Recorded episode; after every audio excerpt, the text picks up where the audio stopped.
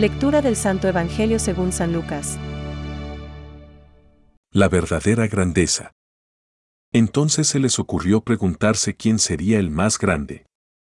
Pero Jesús, conociendo sus pensamientos, tomó a un niño y acercándolo, les dijo, El que recibe a este niño en mi nombre, me recibe a mí, y el que me recibe a mí, recibe a aquel que me envió. Porque el más pequeño de ustedes, ese es el más grande, Juan, dirigiéndose a Jesús, le dijo, Maestro, hemos visto a uno que expulsaba demonios en tu nombre y tratamos de impedírselo, porque no es de los nuestros. Pero Jesús le dijo, No se lo impidan, porque el que no está contra ustedes, está con ustedes.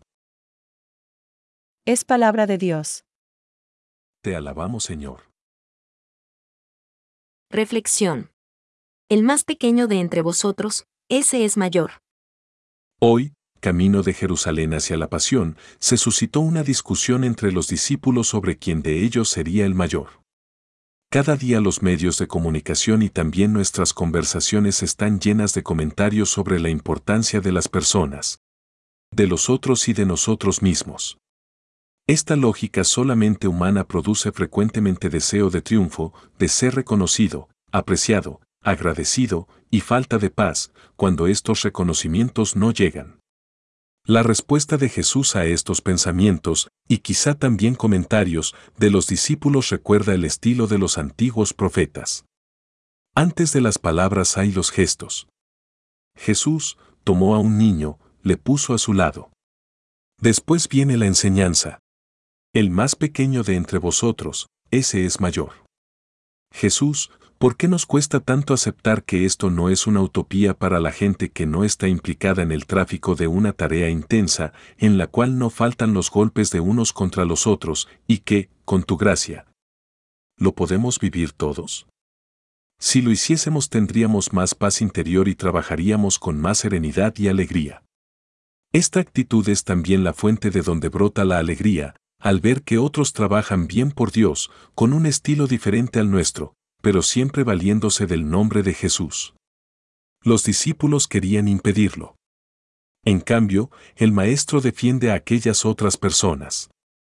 Nuevamente, el hecho de sentirnos hijos pequeños de Dios nos facilita tener el corazón abierto hacia todos y crecer en la paz, la alegría y el agradecimiento.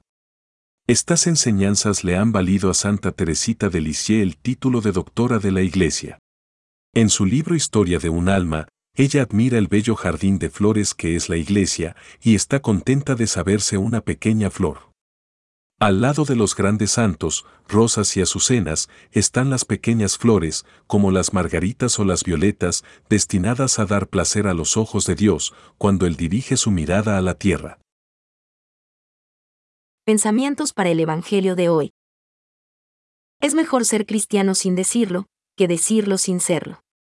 Es una cosa óptima enseñar, pero a condición de que se practique lo que se enseña. San Ignacio de Antioquía. A menudo nos comportamos como controladores de la gracia y no como facilitadores. Pero la Iglesia no es una aduana. Francisco extraordinarios o sencillos y humildes, los carismas son gracias del Espíritu Santo, que tienen directa o indirectamente una utilidad eclesial.